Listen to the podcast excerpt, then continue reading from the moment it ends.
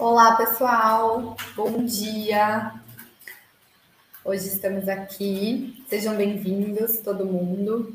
Hoje a gente está aqui. Eu vou falar um pouquinho sobre as cinco vantagens de trabalhar nesse nicho.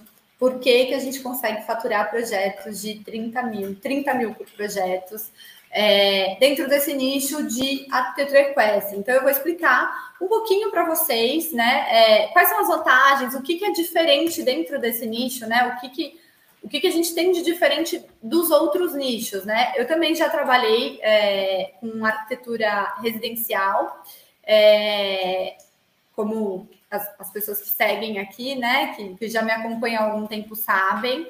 É, eu iniciei a minha carreira trabalhando com, com projetos de casa, trabalhava também com projetos de interiores, né? Fazia um pouco disso. E de alguns anos para cá, é, o meu escritório, a gente está praticamente 100% dos projetos é, são projetos de arquitetura equestre, né? Arquitetura para cavalos, tá? Então, uh, bom, para quem está aqui pela primeira vez, para quem ainda não me conhece, meu nome é Diana Brooks, eu sou arquiteta, arquiteta especialista em arquitetura equestre, que é arquitetura de áreas hípicas, uh, fazendas, né? É, e o tema dessa live de hoje, então, são os benefícios da arquitetura equestre, né? Onde eu vou falar para vocês as cinco vantagens desse mercado. E se você é novo aqui, se você está tá começando né, a primeira vez, me dê um oi para eu te dar as boas-vindas especial aqui. É, então vamos lá, pessoal. É, para quem já me acompanha aqui, então, como eu falei para vocês, né, sabe um pouco da minha história, sabe um pouco como eu comecei, né? Então eu vou dar uma breve resumida sobre como foi é, esse meu começo na carreira da arquitetura, né? É, logo que eu me formei, eu trabalhei, trabalhava em um escritório, trabalhei um ano em São Paulo, enfim. Voltei para o interior e trabalhei no escritório onde eu tinha estagiado já há algum tempo, que era a minha, minha antiga chefe, era uma arquiteta, ainda é super renomada é, na minha cidade, né? Eu morava no interior, é, ainda moro no interior, mas eu morava em Dayatuba, né? Atualmente eu moro em Campinas. E, enfim, dentro desse escritório, que era um, escritório que trabalhava basicamente com arquitetura alto padrão lá, é, eu fazia muito a parte de casas de alto padrão e projetos de interiores de alto padrão também. Depois de um tempo lá, eu decidi é, seguir carreira solo, né? E aí eu comecei também fazendo aquilo que eu já sabia fazer, né? Trabalhando naquilo que eu já sabia trabalhar, que era arquitetura residencial, interiores era também o que na época eu conseguia pegar, porque eu ainda não tinha um nome, né? A internet, ela não era como ela é hoje, gente. A internet há 10 anos atrás era muito diferente, era, era, era muito difícil as pessoas procurarem um profissional pela internet. Nossa, imagina, as pessoas tinham medo, né? Era um negócio tipo, como assim? Eu vou fechar projeto com uma pessoa que eu nem conheço, né? Então, é, no começo tinha muito essa barreira, que hoje em dia é muito mais fácil, gente. Hoje em dia, é, a maioria das minhas contratações não me conhecem, né? Também acabo conhecendo né, o cliente ali é, durante o processo de projeto e tudo mais, né? É, então eu comecei uh, trabalhando com isso, né? Até que eu até comentei com vocês esses dias que teve o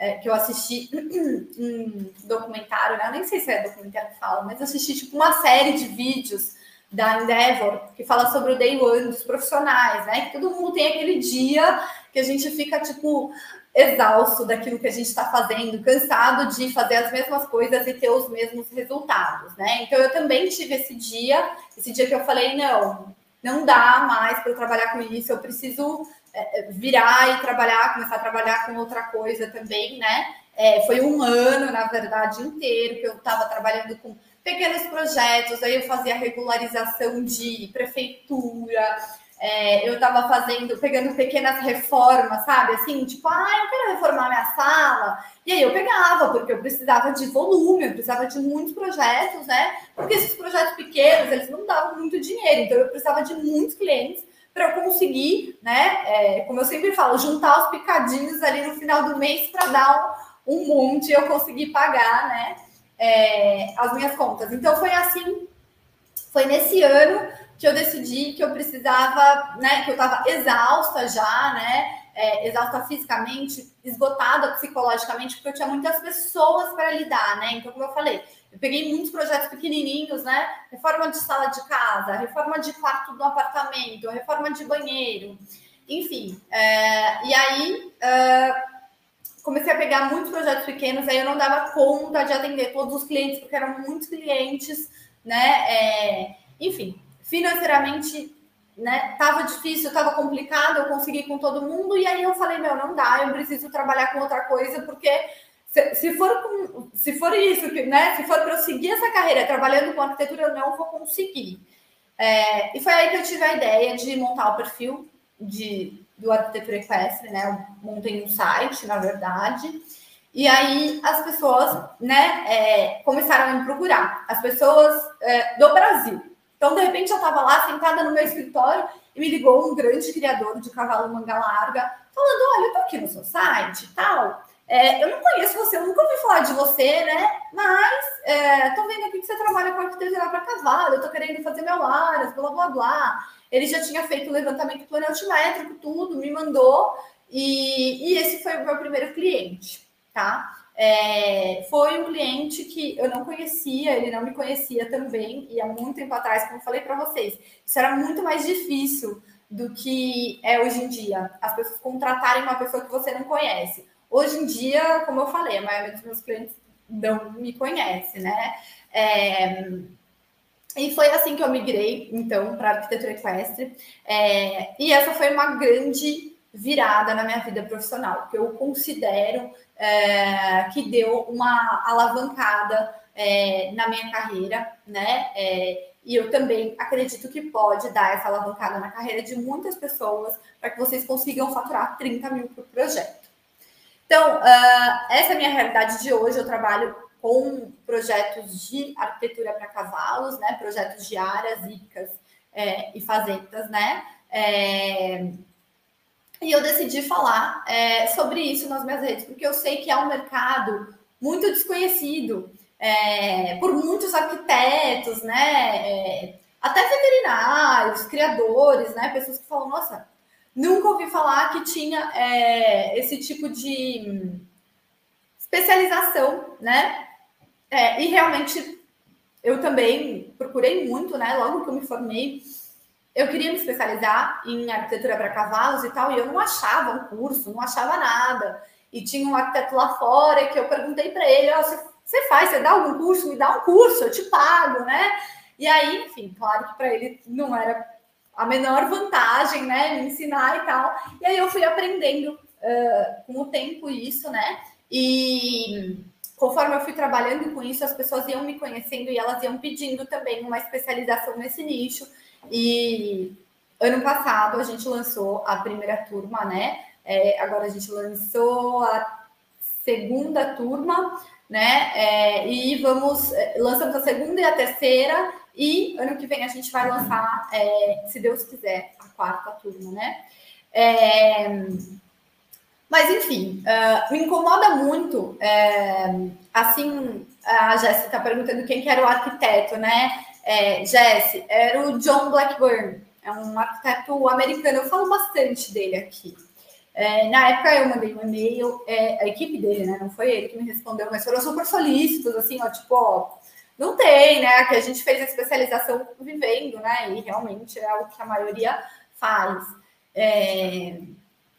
Enfim, uh, me incomoda ver uh, os meus colegas de profissão, né? É, ver os arquitetos, né? Que se formam Uh, tendo tanta dificuldade para realizar seus sonhos, né, para conseguir uh, ter uma carreira de sucesso, conseguir ter essa liberdade financeira, esse reconhecimento profissional, né, ter que enfrentar tanta concorrência no mercado da arquitetura residencial. Porque, como eu falei para vocês, eu gosto sempre de falar, né, da, do, do Oceano Azul, né, que é uma estratégia onde as pessoas se diferenciam pelos seus nichos, né, porque é muito mais interessante a gente procurar um especialista naquilo, né, do que você é, contratar uma pessoa genérica, né? É, você tá com problema no coração, você vai no cardiologista, você não vai no clínico geral, né? É, a mesma coisa, eu costumo falar, contar uma história de quando eu, eu tive um problema com o voo, né? É, e eu fui buscar exatamente um, um, um, arquiteto, um advogado que era especializado em direitos, uh, não sei como é que fala isso, em, em, processos de companhias aéreas, tá? E foi super bem decidido o meu processo, enfim, deu tudo certo, né? É, mas eu fiz essa opção, ele cobrava um pouco mais caro do que o, o, o, advogado da minha família na época, mas eu senti mais confiança, porque aquela pessoa trabalhava exatamente com aquilo, né? Então é um pouquinho disso que acontece com a gente. Se um proprietário de cavalo tiver que escolher entre trabalhar com um profissional que já entende dessa parte de arquitetura para cavalos ou trabalhar com um profissional genérico, ele sempre vai preferir trabalhar com uma pessoa que é um especialista, né?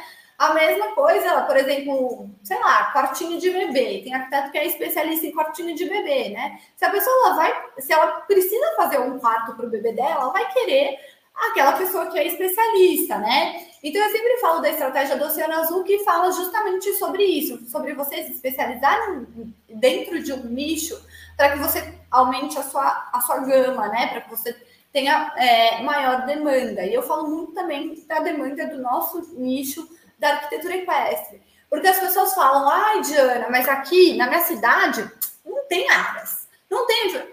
Gente, é muito difícil a gente saber onde tem, onde não tem, porque são propriedades particulares muitas vezes, né? Muitas vezes eles não têm interesse em divulgar, né, é, o seu espaço, o seu lugar, né? Eu mesma, que sou do meio, a maioria das pessoas que me procuram, né, eu nem sabia que tinha é, cavalo naquela região, ou que, que, raça de cavalo que é predominante naquela região, enfim. Até aqui na minha cidade, eu tive um pouco de dificuldade quando eu estava buscando lugares para eu mesma montar, né? É, e aí eu, eu, moro atrás da Ica, aqui, e aí eu fui montar na Ica, que era o único lugar que eu conheci em Campinas. Aí conversando com uma vizinha, ela falou: Nossa, mas tem um centro de treinamento enorme aqui do lado, que é onde eu faço com meu marido. E daí eu conversando com outra pessoa que eu encontrei, uma amiga faz tempo, ela falou: Nossa, mas eu tenho uma hípica aqui em Souzas, que também é perto de casa. Então, assim, é, claro que a gente vai descobrindo porque eu estou muito inserida nesse meio. Mas se não fosse isso, não tem nenhuma divulgação que me fala que tem esses áreas e essas hípicas aqui perto de onde eu moro. Então eu sempre falo para as pessoas, não se, não se prenda a isso, é, achando que não tem mercado por causa dos números que vocês é, acham que tem na região de vocês, né? O mercado do cavalo no Brasil é enorme, gente. A gente tem mais de 5 milhões de animais registrados, né? Quando eu falo registrados, são cavalos de raça, são cavalos que têm um certo pedigree, né? Não, não é aquele pangaré que tá puxando carroça do Zezinho. Então, o que, que quer dizer isso, né? Por que, que eu falo que são cavalos é, registrados e cavalos de raça? Porque esses animais eles precisam de um lugar para morar, eles precisam é, de uma instalação adequada que possa. Uh, acho que caiu um pouquinho.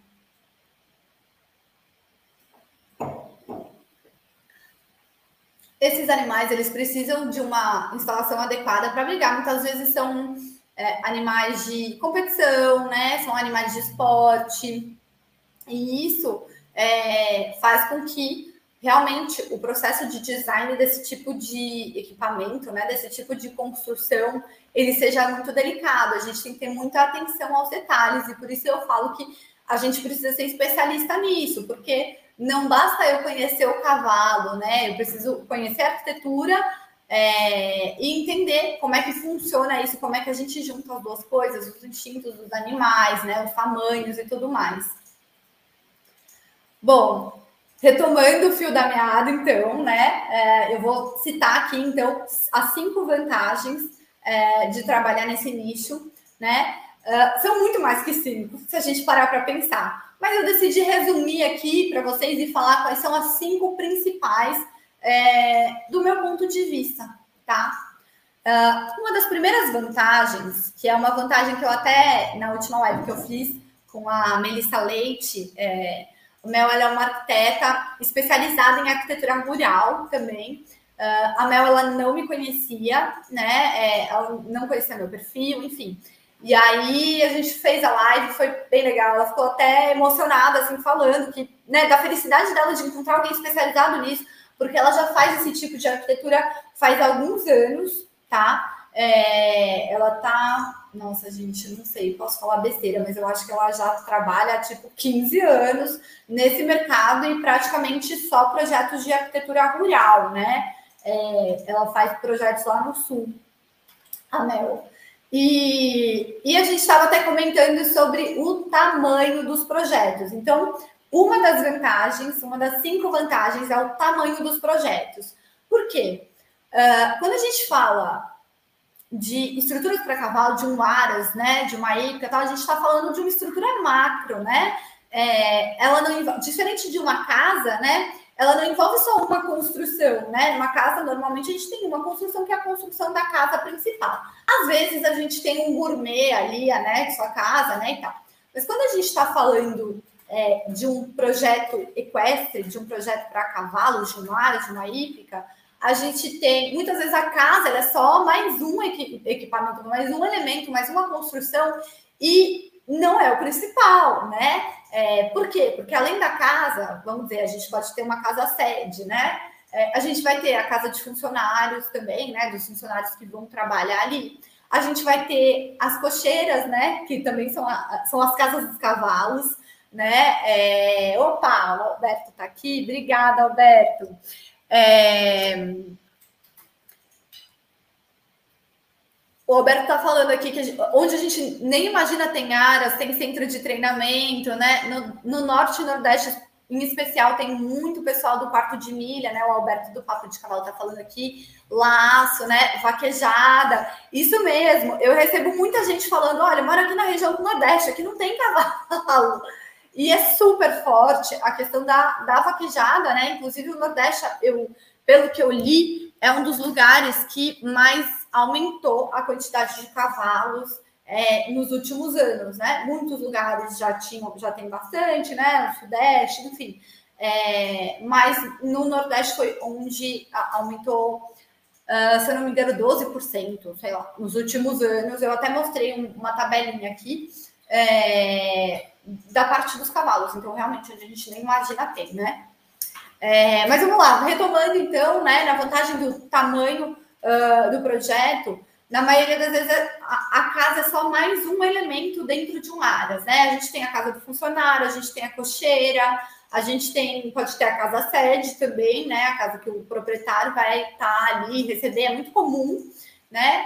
É, pode ter um gourmet também. Muitos, uh, muitas pessoas estão me pedindo agora, está sendo mais comum os clientes pedirem é, um gourmet, uma área de apresentação para os uh, clientes deles, ou uma área para eles sentarem ali com os amigos, fazerem um churrasco e tal. Então, a gente tem colocado em alguns projetos já essa área gourmet, né? Entre a pista, a cocheira ali, enfim. É, a gente tem os galpões, né? O depósito de feno, o depósito de cama, a gente tem a esterqueira, a gente tem o depósito de maquinário, né? Que é onde a gente vai guardar o trator do cliente, né? Onde muitas vezes vai ficar o caminhão dos cavalos dele. E os equipamentos que ele vai usar, porque quando a gente fala de uma casa, né? É, para fazer a manutenção da casa, é, a gente precisa de algumas coisinhas, vai, mas você precisa fazer, por exemplo, a manutenção da área externa, você precisa de um cortador de grama. Agora, imagina para você fazer a manutenção de uma pista, de um, né, de uma área inteira de uma fazenda, né? Você vai precisar de trator, roçadeira, rastelo, um monte de coisas, né? Então, para isso a gente tem um depósito que é o depósito de maquinário também. A gente tem o detalhamento da portaria, muitas vezes, né? É, por serem propriedades privadas grandes, né? Como se fosse um condomínio. Um condomínio você faz uma portaria, você tem entrada social e entrada de serviço.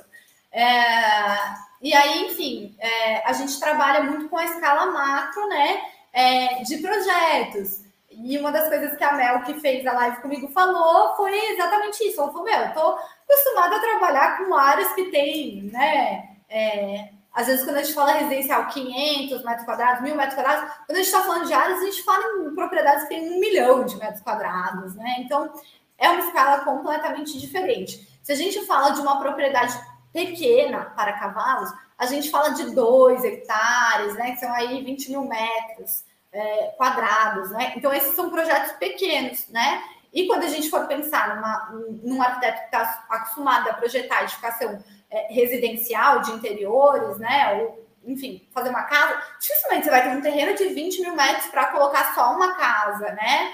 É, enfim, a não ser que, que a pessoa realmente esteja envolvida com cavalo. O que, você vai fazer no restante do tempo? Você faz vai mil metros, que você faz uma casa grande, você faz os outros 19, né? É, então, é muito enfim, é muito comum a gente trabalhar com grandes áreas, né? É, então, o tamanho do projeto, não só é, do lugar onde vai o projeto, não só o tamanho das áreas que a gente trabalha são muito grandes, mas o tamanho do projeto das construções é muito grande, né? A gente está falando aí tranquilamente de 2 mil metros quadrados é, de área construída quando a gente faz um projeto, né? 1.500, enfim. É, então, essa é uma das cinco vantagens é, a que eu considero aí é, dentro de um projeto equestre. Acho que alguém falou alguma coisa aqui. Gestão equestre. Parabéns pelo trabalho. Um Aras bem planejado é essencial para a eficiência do manejo, sim, do atendimento dos clientes, né? E principalmente para a segurança dos cavalos das pessoas. Com certeza, né? A arquitetura equestre, gente, ela envolve, né? É, não só você saber planejar para ficar bonito, né? Às vezes as pessoas falam, né? Ah, eu queria um arquiteto para deixar bonito. Muito mais do que isso. Quando a gente fala de arquitetura para cavalo, a gente tem que pensar na eficiência, na segurança, no bem-estar, né? É tudo um conjunto, né? E um bom projeto, ele vai levar em consideração tudo isso na hora que a gente for é, planejar a instalação equestre, tá?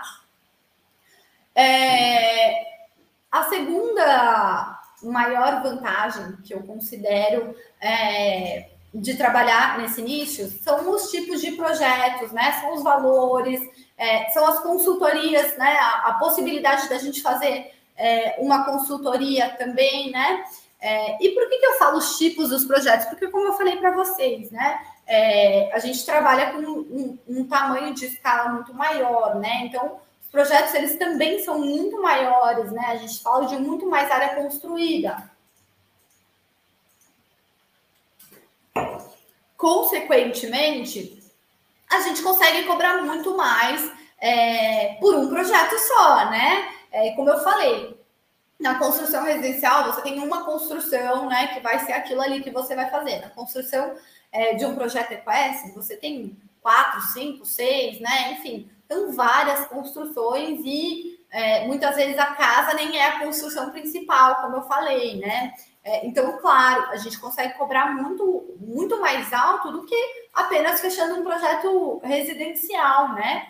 É, outra coisa que é muito legal, né? Que, que que ainda está dentro dessa segunda vantagem, né? Além da gente poder cobrar um valor muito mais alto para o projeto, são as consultorias, né? Então, o que, que eu faço quando eu presto uma consultoria para um Aras?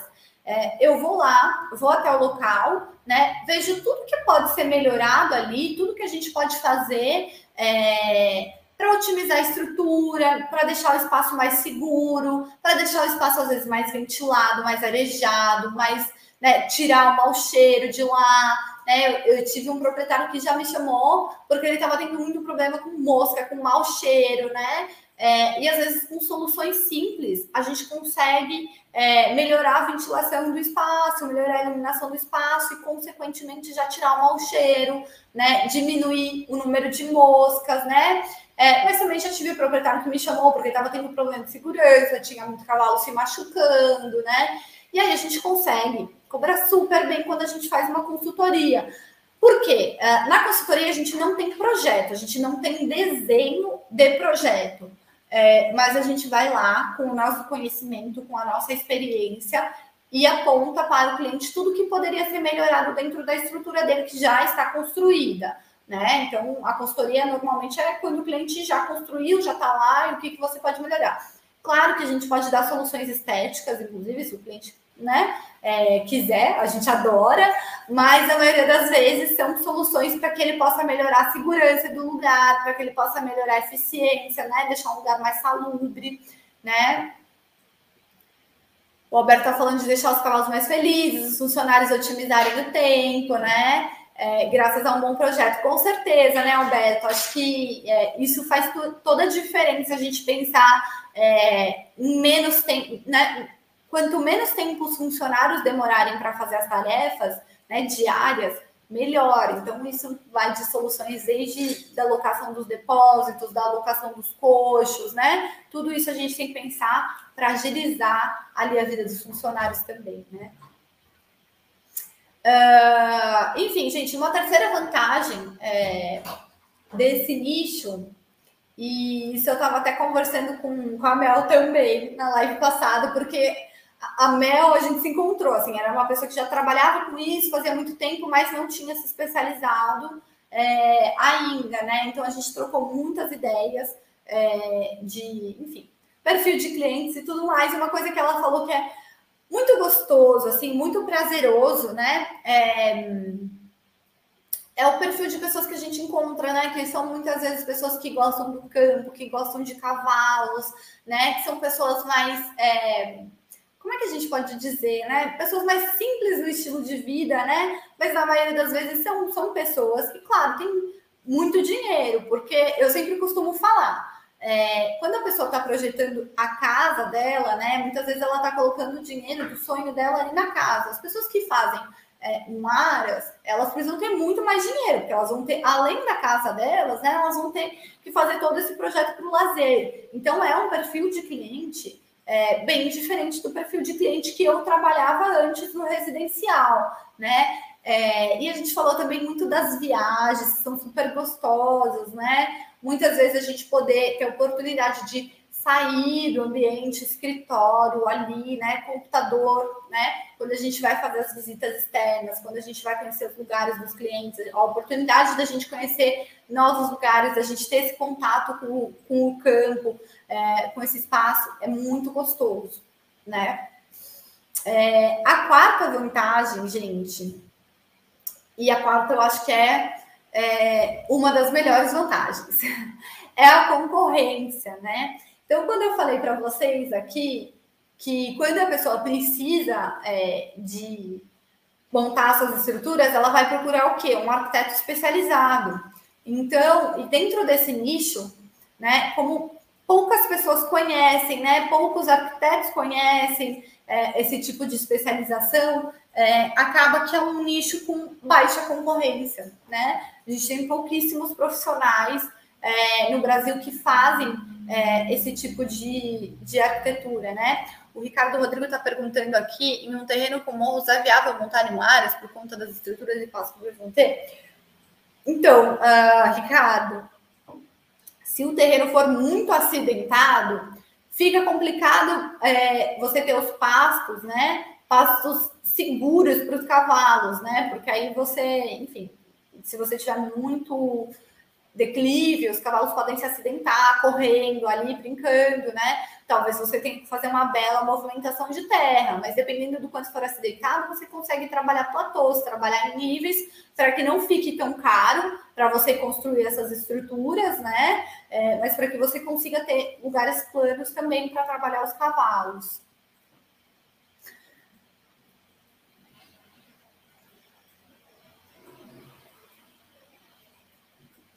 A Jéssica Medeiros está perguntando se a consultoria que eu faço, ela tem um valor por tempo, né? Ou, é, Jéssica, quando eu faço a consultoria, eu cobro a diária, normalmente, tá?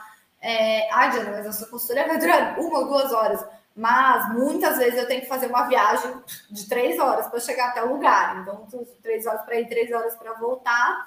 É, mas, né, a hora que eu vou estar lá já deu a minha diária de oito horas, né, do meu dia. Então, normalmente a consultoria ela é um valor fechado da diária. Teve uma única vez que aconteceu de duas pessoas do mesmo lugar, da mesma cidade, me chamarem para fazer consultoria, tipo, praticamente na mesma semana as pessoas me chamaram. É, e aí a gente meio que dividiu o valor da consultoria, porque eu já ia conseguir aproveitar a viagem, então eu não ia ter todo o custo de deslocamento de novo, né? Enfim. É, mas normalmente eu cobro um valor fixo que é equivalente à diária.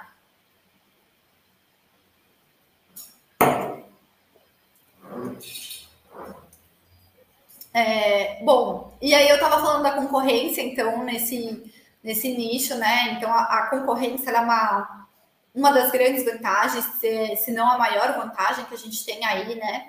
É, por, por, por que, que é a maior vantagem, né? Porque quem não quer estar tá num nicho com baixa concorrência, né? Como eu falei para vocês, é, a arquitetura residencial é, tem muita gente que faz isso já no mercado. Então fica muito difícil. Você, você acaba se diferenciando na arquitetura residencial pelo seu preço. A maioria das pessoas acaba se diferenciando colocando o valor lá embaixo, porque é o preço que vai fazer a diferença é, entre aquelas pessoas que estão dentro do oceano vermelho, né? Que a gente fala é o oceano da maior concorrência. Então, eu considero que uma das maiores vantagens de trabalhar com arquitetura para cavalos, né, além da, do quanto os projetos são grandes, os tipos dos clientes que eu falei aqui, né, dos preços que a gente consegue cobrar, é porque a gente consegue aliar tudo isso com a baixa concorrência que a gente tem nesse mercado, né? Então, as pessoas muitas vezes elas me procuram e aí é, eu sempre coloco muito isso, falo, olha, você vai querer fazer com um arquiteto local que talvez vai fazer uma baia, que vai machucar seu cavalo, né? Que vai, enfim, projetar um espaço que ele não vai pensar na eficiência, né? Que ele não vai saber que o quarto de cela tem que ser do lado da ducha para a hora que seu funcionário for tirar o material, ele já está ali do lado, né? É, isso são coisas que facilitam muito o dia a dia de uma Aras e que fazem toda a diferença um profissional especializado, ter um profissional especializado fazendo isso, né? Então, só quando eu falo essas coisinhas aí, o cliente já putz, é verdade, né? Como é que eu vou fazer tudo isso? A pessoa que não entende, né? Por mais que o proprietário entenda, é diferente a gente ter um arquiteto profissional trabalhando com isso, né? É, as, os detalhamentos das especificações que a gente precisa ter para que a gente tenha espaçamentos que os cavalos não machuquem, né? Para que a gente, enfim, faça o projeto do coxo na altura adequada para os animais. Enfim, uh, a gente tem que pensar é, em tudo isso, né? É, e é por isso que a, a falta de profissionais é, nesse, nesse tipo de nicho, ela acaba sendo uma grande vantagem é, para todo mundo que vai oferecer propostas para os clientes assim. E a quinta vantagem que a gente tem é, é uma vantagem até que eu estava conversando com o pessoal uh, no, no grupo nosso de alunos, né? É, é a burocracia, né? Por quê? Quando você faz projeto residencial, putz, você tem que aprovar na prefeitura, no condomínio, depois você tem que tirar a BIT, você tem que pensar em tudo, né? É, no projeto rural é tudo muito mais tranquilo, né? Dificilmente você vai ter. É, já teve casos de áreas, é, de áreas de um aras mesmo que eu fiz que era dentro de um condomínio, né? Então o cliente foi lá, ele comprou dois lotes naquele condomínio de chácaras é, e a gente fez, mas foi uma aprovação, né? Enfim, super simples, né? Mas muitas vezes a gente não vai ter toda essa burocracia que a gente tem quando a gente está pensando na arquitetura residencial, né? A arquitetura equestre ela é muito mais tranquila, é muito mais de para você fazer é, o, o projeto em si, né? Muitas vezes os proprietários, o Alberto está falando, muitas vezes os proprietários são novos no mercado e não conhecem até do manejo, é, que um arquiteto especialista vai fazer toda a diferença. É verdade, Alberto, concordo, tem isso também, né? Às vezes o proprietário é, não tem muito conhecimento ali, né? E a gente acaba ajudando muito ele, né? Ah, eu vou uh, trabalhar com reprodução aqui, o que, que eu preciso, né? A gente vai lá, orienta, olha, você precisa ter um espaço assim, esse espaço pode ficar dentro da cocheira, fora da cocheira, a gente orienta tudo que ele vai precisar ter dentro desse espaço para fazer o manejo dos cavalos, né? É, com certeza faz toda a diferença. Uh, a gente, né, orienta muito o cliente, e às vezes até cliente que é experiente mesmo, ele já entende, mas é sempre bom ouvir opinião, porque eu também troco ideias, né? Então, ó, tal cliente fez assim, tal cliente mudou é, essa maneira como o pessoal normalmente faz, a gente achou interessante e alguns proprietários acabam é, acatando, né, a opinião, né, de maneiras diferentes, porque é, se o proprietário convivia naquele Aras, ele sabia como funcionava aquele lugar, né? A gente mexe com dezenas de projetos aqui, né? Então a gente sabe como funciona em vários áreas, vários lugares, né? É, os veterinários, inclusive, ajudam muita gente. Eu vi que o Ricardo entrou aí, né, Ricardo? Ricardo sempre deu várias dicas, né? É, e acaba, enfim, agregando muito aos projetos dos clientes, né? A gente ter esse relacionamento com os veterinários também, né? Para que eles possam falar para a gente: olha, assim funcionou, já aconteceu desse jeito, num lugar que eu fiz atendimento, né? Então acrescenta muito sempre a gente poder trocar ideia, né? O Ricardo está falando que os proprietários têm que estar abertos a opiniões, é verdade, Ricardo. Às vezes os proprietários, é, a gente sempre fala é, aqui, né, das. Uh, opa, esquece um pouquinho, né? É, agora voltou. A gente sempre fala, né, das coisas, até foi o tema de uma live que eu fiz com o Ricardo, das peneiras no alto, né, que não são legais para o cavalo, aerodinâmico e tudo mais. Mas tem gente que não quer feneira no alto, que quer, né, não quer que o feno, enfim, espalhe e tal. Então, depende, claro, se a pessoa vai estar aberta à opinião ou não, né? É, a pessoa ter contratado um arquiteto, um profissional para fazer isso já é meio caminho andado, né? A gente, a gente fala que acaba facilitando um pouco é, essa questão deles acatarem mais é, as nossas opiniões para fazer né, o projeto.